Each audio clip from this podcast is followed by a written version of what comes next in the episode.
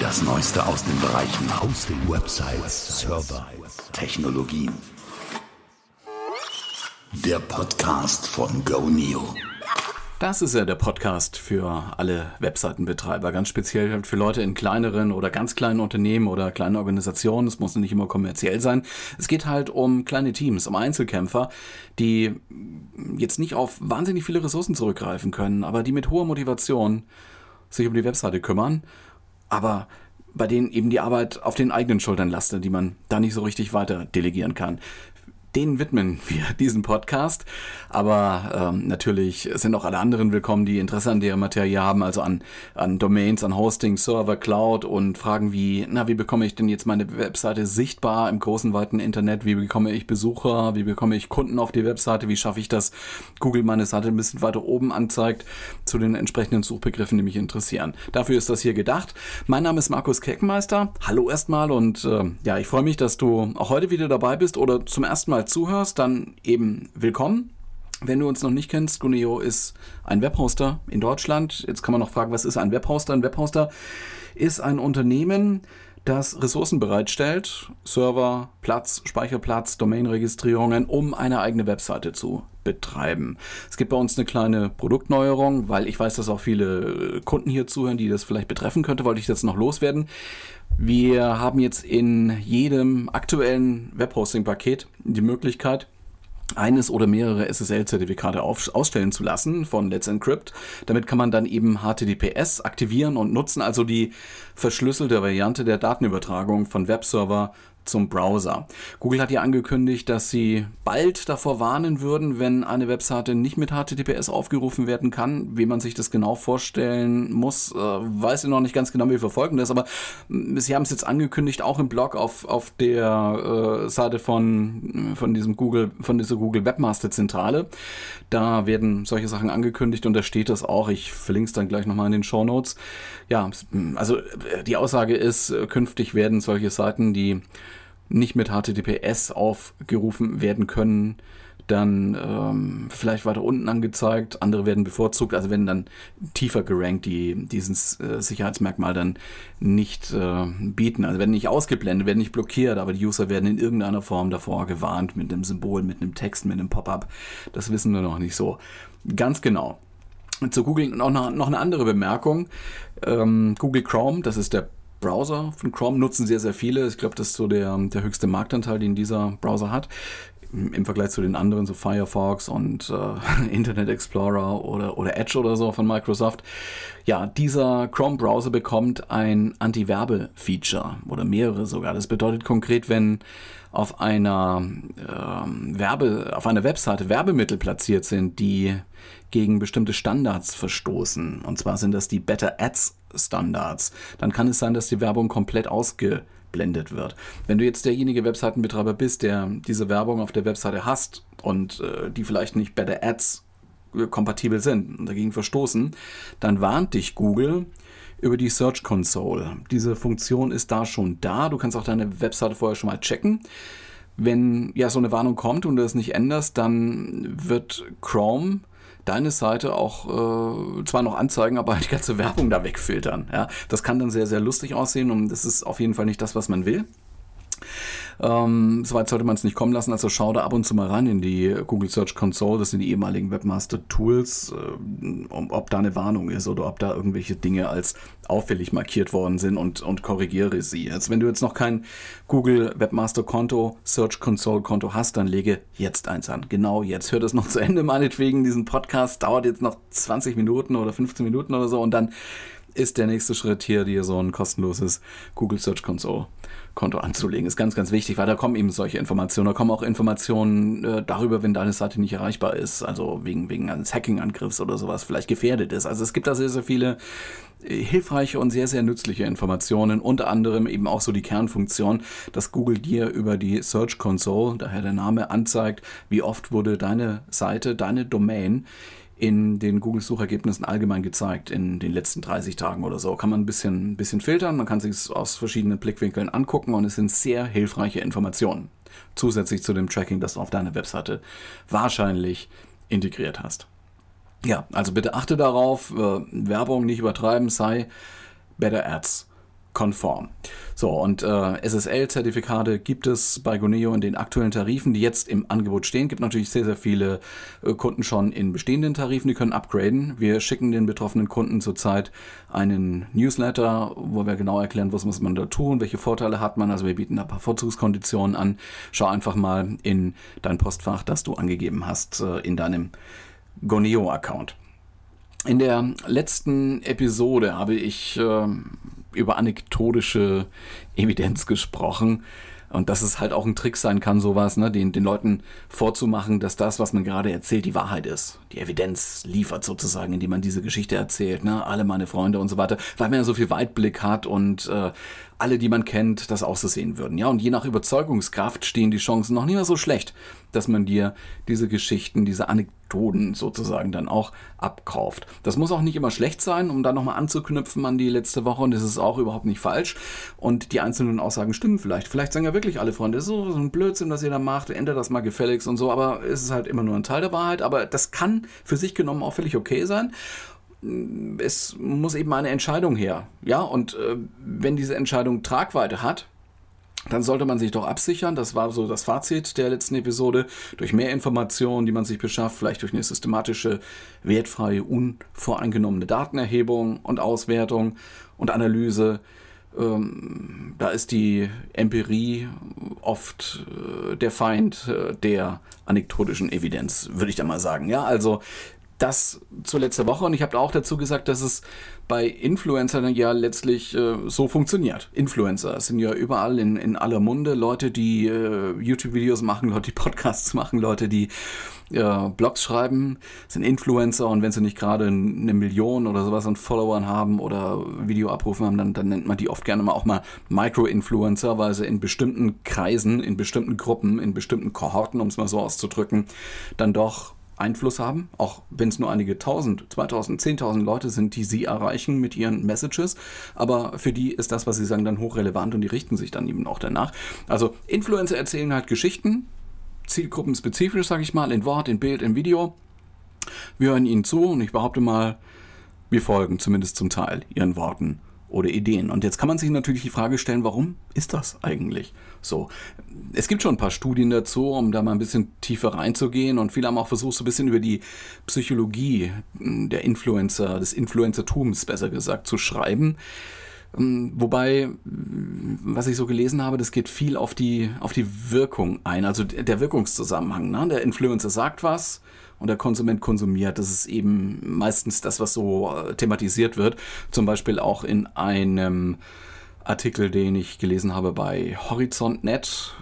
Studie, diese Psychologie steckt hinter dem Influencer-Marketing. Ich verlinke das dann auch gleich in den Show Notes. Darin geht es stark um die unterschiedliche Wirkung in verschiedenen Alterskohorten, in Alterszielgruppen mit dem Fazit, dass ältere Zielgruppen halt tendenziell mit Influencer nicht so viel anfangen können oder wollen oder gar keine kennen.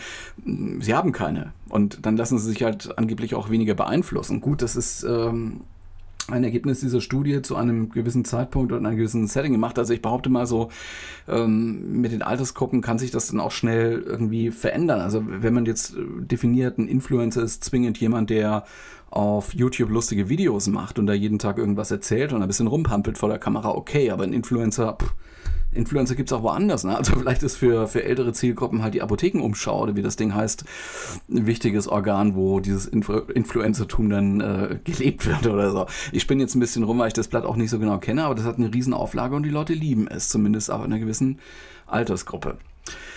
Ja, es gibt, ähm, wenn man da reingehen will und diese Wirkungszusammenhänge oder die Psychologie dahinter wirklich ein bisschen erkennen will, es gibt einige Bücher dazu, einige Monografien, haben einige Autoren geschrieben, wie das so funktioniert und wie das einzuordnen ist. Und was macht man, wenn man recherchiert in so einer Angelegenheit, schaut man zu Google Scholar und da habe ich erstaunlicherweise sehr viele Beiträge in französischer Sprache gefunden und kaum welche auf Deutsch. Also, dass solche Studien auf Englisch veröffentlicht werden, ist normal. Das sollte man finden in, in Google Scholar. Aber dass so viel Französische da sind und so wenig Deutsche, hat mich dann doch ein bisschen erstaunt.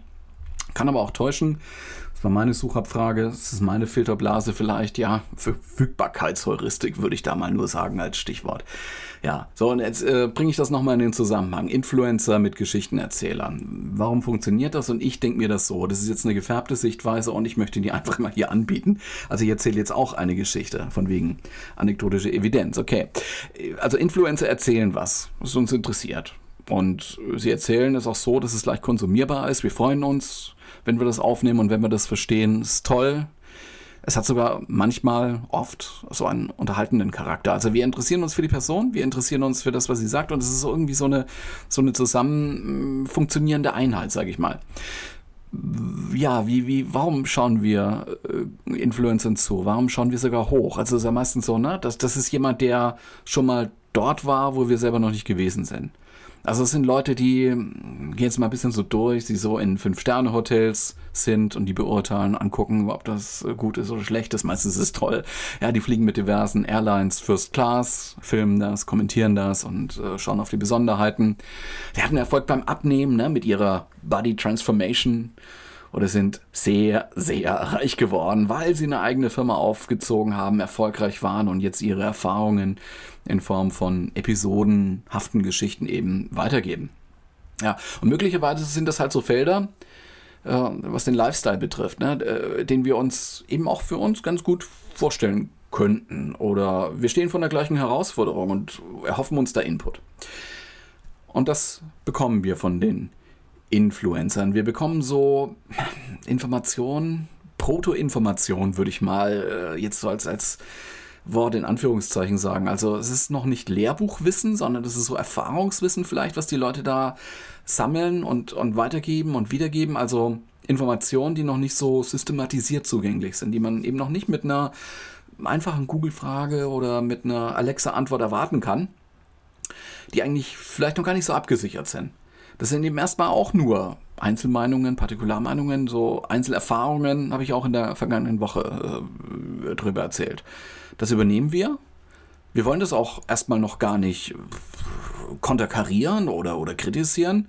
Und wir konstruieren uns damit vielleicht erstmal so eine Meinung. Das ist dann auch schon ein bisschen, das wirkt auf unsere Wirklichkeit ein. Ja, also das ist sozusagen, was die, was die Leute da erzählen, wenn die sagen, okay, dieser, dieser neue Lautsprecher von Apple, ja, dieses HomePod-Teil, das ist gut, aber das hat das und das.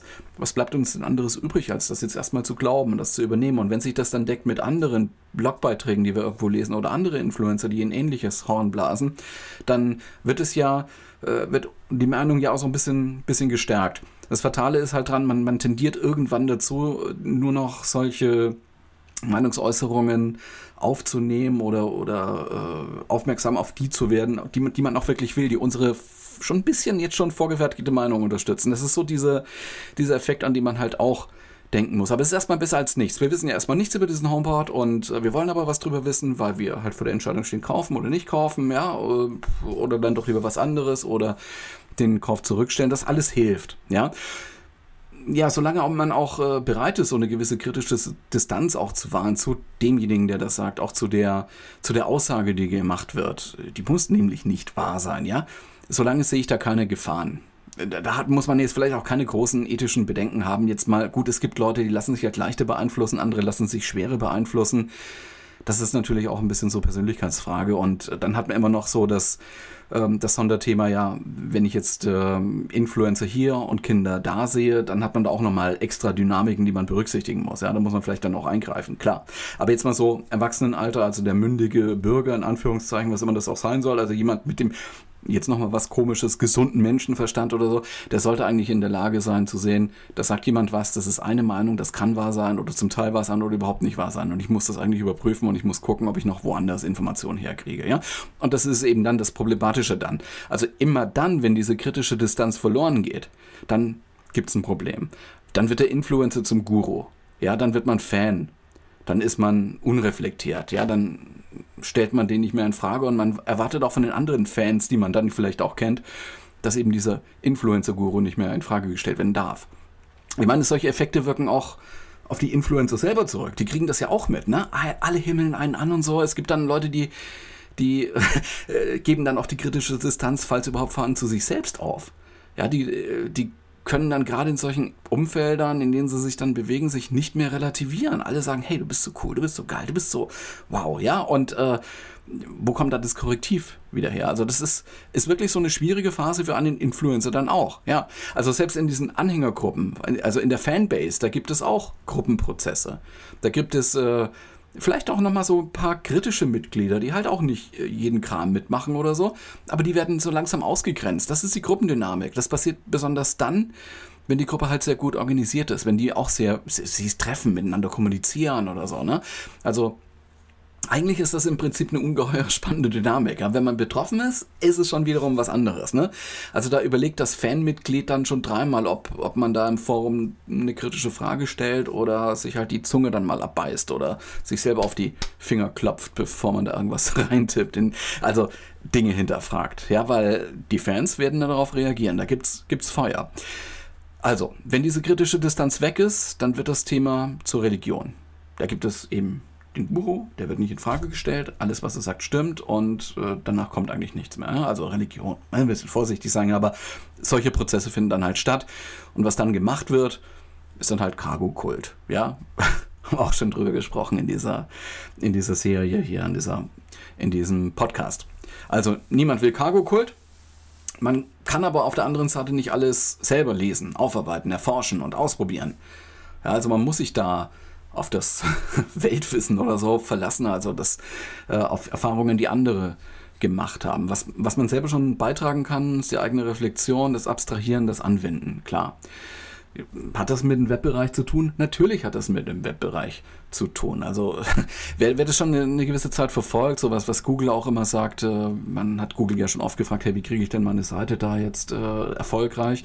Dann hat Google damals oft auch immer geantwortet, build and they will come. Mach einfach was, produziere tolle Inhalte und dann geht alles ganz von selber. Ja, von wegen, also not. Build and they will come, Punkt, not, Punkt. Also, äh, du kannst, ich, ich glaube, man kann die aller, allerbesten äh, Informationen auf einer Webseite darstellen. Wenn keiner davon erfährt, dann, dann kommt auch keiner auf die Webseite. Also dieses Build and They Will Come ist irgendwie aus einem Film ne, von 1989, Field of Dreams und so, so ein bisschen veraltet ist das auch. Also von selber geht das nicht. Da ist dieses Satz wohl mal gefallen in diesem Film. Umgekehrt ist es. Also man muss schon einiges dafür tun, überhaupt auch mal die Basic Steps zu gehen. Und diese Basic Steps, äh, ja, da, da, muss man das Rad ja auch nicht immer wieder neu erfinden und alles neu und selber ausprobieren. Es gibt Best Practices und die kann man auch anwenden. Und äh, die übernimmt man halt von irgendwelchen Bloggern oder von irgendwelchen Darstellungen im Web und von mir aus auch von Influencern. Ja, und äh, es, es, es gilt auch für dich, klar. Ja, also äh, wenn, wenn du auch sagst, okay, der Goneo-Slogan ist so einfach ist, dass das bedeutet aber nicht, dass äh, es aufwandslos ist. Es geht nicht von selbst, das ist Arbeit, das ist manchmal sogar viel Arbeit. Du musst sie initial machen, Webseite bauen und aufsetzen und so, du musst sie immer wieder machen, regelmäßig machen, du musst neue Contents haben, du musst dann die Ziele anpassen, du musst dann die Ziele verfolgen, du musst deine, deine Performance messen nach einem bestimmten Raster und, und, und. Es gibt so viel, was damit zu tun hat. Und Influencer können da durchaus Impulse für solche Schritte liefern, finde ich. Wen man sich jetzt als äh, Influencer aussucht oder akzeptiert, das ist höchst individuell, würde ich sagen. Also es gibt natürlich jetzt welche, die haben wahnsinnig viel Reichweite sozusagen, viele Leute folgen, viele Leute schauen die Videos, klar. Aber neben der reinen sachlichen Komponente gibt es eben so emotionale, psychische Komponenten, die da eine Rolle spielt, wem man da vertraut. Ja, und das Vertrauen ist halt auch wichtig ja, man könnte jetzt sagen, das ist so die, die Wellenlänge. Ne? Ähm, ich verwende solche Begriffe eigentlich nicht so gerne, weil ich denke, da ist jetzt auch nichts Magisches oder nichts Unerklärliches dabei. Es gibt eben Menschen, die mehr auf eine extravertierte Art stehen, so, Chaka, ja, das mache ich jetzt, denk out of the box, geh nach vorne und so, ne? Und ähm, andere suchen eher so nach der Sinnhaftigkeit, nach der Kohärenz im Gesagten, ob das mit, zusammenpasst mit anderen, was man sich selber so denkt oder was andere Influencer oder andere Autoren oder sowas dann sagen. Also äh, das sind jetzt mal so zwei Positionen, vielleicht auch zwei gegenläufige Positionen, ähm, extravertiert und introvertiert und so. Ja, aber ähm, ich, ich, ich glaube, du weißt ein bisschen, was ich, was ich meine. So, ich gehe jetzt gleich mal meine eigene Liste durch, was ich, äh, um das Ganze auch mal ein bisschen zu illustrieren, gibt da auch einige Empfehlungen. Es ist auch keine geordnete Liste, die ich jetzt gebe. Wer sind eigentlich so, so meine Influencer? Und ähm, ich, ich möchte das in dieser Episode auch offenbaren, ja, wie meine Filterblase so aussieht und äh, was bei mir so durch die sozialen Netzwerke schwebt, was bei mir ankommt, was ich konsumiere. Und zunächst erstmal, welche, welche Netzwerke sind das denn eigentlich, wo, wo ich selber so hinschaue? Twitter, okay, war früher mehr, ist ein bisschen weniger. Facebook immer noch, auch wenn alle sagen, ah, Facebook, das ist mit dem Newsfeed und ja, ist alles so schwierig und Hass und so. Nö, also wenn ich mir auch die, die, die Werbung auf Facebook so angucke, wie die performt und äh, was da so an Informationen rüberkommt, also von einer Krise kann ich persönlich da momentan relativ wenig entdecken. Also das ist so ein bisschen das klassische Twitter, Facebook.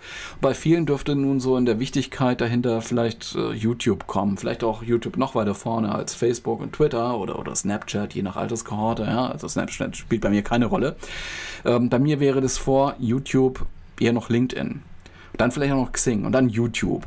Und dann wird es auch schon sehr, sehr long-tailig, sage ich mal. Es gibt eine Reihe von Blogs und Online-Magazine, die ich äh, regelmäßig auf Tagesbasis vielleicht auch angucke. Dazu gehören eben heise.de, t3n.de, um äh, zwei große deutsche zu nennen, noch ein paar andere, äh, golem.de, gully.com, auch, auch deutsch. Dann aber auch äh, MIT Technology Review mm, oder Recode. Aus Deutschland auch VentureBeat, die machen, ähm, das ist so, die sehen sich als News-Aggregator, die machen jeden Tag so ein, so Newsletter, schreiben da aus vielen Quellen da was zusammen kommentieren das auch teilweise ein bisschen, kommt äh, aus der Richtung Berlin Valley, ist ein Magazin. Sehr, sehr schöne Sache, gibt es noch nicht allzu lange, kann man aber auch empfehlen. So, das ist so ein bisschen die, ähm, die Medienblase, äh, mit der ich mich umgebe.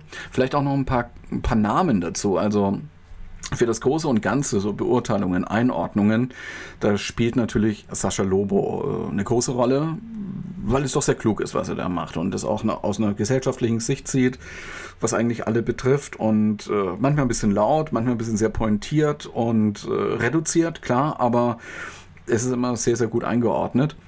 Wem könnte man so noch sehen in diesem Bereich? Wer mir dann noch aufgefallen ist, ist eine Miriam Meckel. Äh, ich lese ihre Beiträge immer auf LinkedIn. Ähm, sie ist Herausgeberin eines Wirtschaftsmagazins, also ist Journalistin und gibt ein, ein Wirtschaftsmagazin heraus. Ich kann mich jetzt täuschen, es ist Impulse. Wenn du das jetzt genauer wissen möchtest, schau bitte in die Shownotes, da schreibe ich es dann richtig rein. Ich müsste jetzt nachgucken. Also ein, ein, ein Wirtschaftsmagazin auf jeden Fall. Aber sie macht eben auch so, so Blogbeiträge, veröffentlicht sie auf äh, LinkedIn auf jeden Fall. Ja, ähm, wen ich auch sehr gut finde für den Ausdruck also wie man sowas angeht, wie, das ist ja gar nicht so, so ohne weiteres möglich. Ne? Setz dich hin, erzähl was oder setz dich vor die Kamera und agiere da mal so ein bisschen. Wer das sehr gut macht, mit dem Publikum umgehen kann, mit der Zielgruppe umgehen kann, finde ich Gary Vaynerchuk heißt er. Gary Vaynerchuk ist eine Figur, die, die, die oft genannt wird, so namentlich jetzt bei, bei verschiedenen Leuten so in dieser Online-Marketing-Sphäre. Ähm, der hat einen Schnapsladen geerbt oder einen Weinladen, Weinhandel geerbt oder sowas und hat den, hat dann, hat dann angefangen, Social Media zu machen, indem er so Weinverköstigungen auf, auf YouTube veröffentlicht hat. Daraus ist ein richtiges Medien, in Anführungszeichen Imperium entstanden, Vayner Media oder wie er das nennt. Und der ist so, der Typ ist so ultra präsent. Also er ist jetzt natürlich äh, mehrfacher Millionär, würde ich jetzt mal vermuten, und äh, gibt seine Weisheiten eben auch weiter. Ist auch in, in sehr vielen verschiedenen Kontexten da aktiv äh, und lässt das immer irgendwie mitfilmen, mitfotografieren und ist jeden Tag gefühlt drei oder vier Mal mit einem, mit einem neuen Post auf, auf LinkedIn oder auf YouTube. Also es ist, äh, ist wahnsinnig, wie, der, wie das äh, hinkriegt. Also ich, ich denke mal, der hat immer so ein Fernsehteam hinter sich herlaufen. Fernsehen in Anführungszeichen, also jemand mit, mit äh, Videokameras oder so und vielleicht auch mit, mit Mikrofon und hat Producer oder so. Sonst kann man diesen Output da gar nicht generieren. Aber es ist wirklich sehr, sehr authentisch ja, wer das, wer das ähnlich macht, auch mit so einer starken Bildästhetik auf YouTube, Casey Neistat, ist natürlich thematisch viel, viel breiter, geht mehr in Richtung Entertainment und ja, sind halt schöne Bilder, die er auch produziert. Ist auch ein bisschen in dieser, in der, in dieser Techno-Bubble unterwegs, klar. Ähm, ja, Top-Produktion. Wenn man jetzt ein bisschen in den Bereich Online-Wirtschaft reingeht, gut, da, da, fallen mir zu Namen ein, wie jetzt auch mal, um, um ein paar Frauen zu nennen, Sheryl Sandberg, Facebook, ne? Äh, Marissa Meyer, Google, später Yahoo. Ähm, beides sind zwar präsent, aber bedauerlich finde ich, dass, dass sie nicht so posten, wie äh, jetzt eben ein, ein, ein Sascha Lobe oder sowas, also so öffentlich äh, selber Geschichten machen, sondern lassen sich halt mal irgendwo interviewen, gelegentlich mal, einmal im Vierteljahr vielleicht von der Wall Street Journal oder Washington Post oder was der Kuckuck und da ist man, dass man dann, äh, da liest man dann ein großes Interview und ja, müsste man dann halt äh, die Zeitschrift kaufen oder den Artikel äh, gegen, gegen die Paywall dann äh, downloaden oder so. Ansonsten ist es schade, dass die selber nicht so wahnsinnig viel mm, nach vorne tragen. Und äh, da könnte man vielleicht noch ein bisschen mehr brauchen. Also gerade so in, in, in der großen, in dem großen Bereich äh, Online-Wirtschaft. Ja, ähm, ich habe ja nun mit SEO zu tun, ich habe mit Online-Marketing zu tun, mit äh, Content-Marketing. Da schaue ich auf Influencer wie zum Beispiel Karl Kratz ist da sehr, sehr großer Name, gilt da als, als Star der Szene. Ähm, wer äh, schönes Material produziert, auch mit einer Unterhaltungskomponente, sage ich mal, dabei kann man gut zuhören in Podcasts und so. Björn Tantau aus Hamburg und auch Marco Young von einer Agentur, der betreibt eine Agentur irgendwo, er sagt immer im Speckgürtel von Berlin, also ist der Wayne Podcast. Habe ich aber, glaube ich, schon mal in irgendeinem ähm, Blog, im äh, Blogbeitrag im Goneo-Blog erwähnt. Ja, und ähm, was auch noch ganz interessant ist, äh, auch als Podcast verfügbar, aber eben auch online verfügbar, äh, als Text, als Bild, Online Marketing Rockstars. Es ist im Prinzip eine Agentur, ein Consulting-Unternehmen, Beratungsunternehmen, die machen halt auch viel Content Marketing, sage ich mal, Online Marketing Rockstars, machen auch Events. Ist bald wieder einer wohl. Ja, speziell im Content kommt mir Name immer häufiger unter. Dr. Kerstin Hoffmann hat auch eine, eine eigene Domain unter äh, kerstin-hoffmann.de und schreibt über Content Marketing. Äh, in diesem Zusammenhang vielleicht auch unbedingt mal lesen, was der Klaus Eck schreibt, der als PR-Blogger bekannt ist. Da heißt auch die Domain. Das einfach mal mit Google suchen, da kommt man relativ schnell drauf. Wenn es um Vertrieb geht, fällt oft der Name Martin Limbeck. Das ist eben jemand, der jetzt nicht so, so macht auf schnell und hektisch reich werden im Internet äh, und auch nicht Kunden verarschen oder so, auch nicht ein bisschen, sondern der sagt, okay, verkaufen ist halt ein komplexer Prozess, den man angehen sollte, denn das muss man auch wollen. Also so das Credo ist immer nicht gekauft hatte schon. Also das ist eben dann der Job, äh, das Verkaufen, äh, Vertrieb zu machen. Äh, Martin Limbeck. Und ja, bei mir spielen halt eben noch ein paar Klassiker die Rolle, äh, die vielleicht jetzt nicht mehr so, so wahnsinnig groß ist wie früher Robert Scoble. Dann ähm, ab und zu mal die wissenschaftlichen Beiträge von Michio Kaku, ähm, kennt man aus dem Fernsehen auch, ne? so ähm, NTV-Reportagen oder sowas, wenn es um Zukunft geht oder so. Dann Jack Ma von Alibaba sehen wir immer mehr. Und äh, ein Name gehört da, glaube ich, noch mit dazu. Ähm, geht jetzt ab und zu durch die Presse und durch die verschiedenen Blogs. Äh, Sebastian Thun von Udacity, das ist eine Online-Plattform. Habe ich gerade gehört im Interview, im Filterblasen-Podcast von T3N, weil er in Gütersloh war bei Bertelsmann. Also Bertelsmann hat sich an Udacity, an dieser Lernplattform beteiligt und davon hat er jetzt eben auch so ein bisschen erzählt und insbesondere sehr, sehr visionär dargestellt, warum eigentlich solche Lernplattformen wie Udacity in einer sich verändernden Arbeitswelt wichtig sind. Ja, das sind so Leute, die Impulse geben, äh, vielen Leuten Impulsen ge Impulse geben, eben auch mir Impulse geben und äh, mal Themen aufgreifen, die jetzt speziell mich interessieren, weil ich mit diesen Themen zu tun habe und äh, weil das Interesse sich da einfach deckt.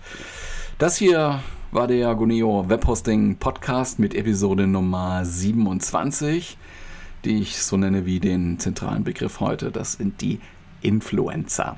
Diskutiere gerne mit. Wir wollen ja auch deine Meinung mal kennen. Wir haben dafür eine neue Facebook-Gruppe aufgemacht. Du bist dazu herzlich eingeladen. Schau bitte mal in die Show Notes. Wir haben auch einen Blog, schon immer, was heißt schon immer, seit ein paar Jahren halt, intern.goneoblog.de. Da kannst du kommentieren, jetzt nicht nur zu den ja, Aussagen hier in dieser Podcast-Episode, sondern natürlich auch zu den anderen Artikeln, die da stehen. Ich hätte vielleicht noch eine Bitte. Hinterlasse ein offenes Feedback, ein ehrliches Feedback auf iTunes oder auf Stitcher oder eben auch im Blog, damit unsere Sichtbarkeit da ein bisschen steigt. Leite diesen Link hier zu diesem Podcast auch gerne weiter. Hat keiner was dagegen. Mein Name ist Markus Kirkenmeister. Vielen Dank für deine Zeit. Ich wünsche dir jetzt schon, auch wenn heute Donnerstag ist, ein wundervolles Wochenende mit allem, was dazugehört. Wir hören uns dann hoffentlich wieder nächste Woche dann. Ciao.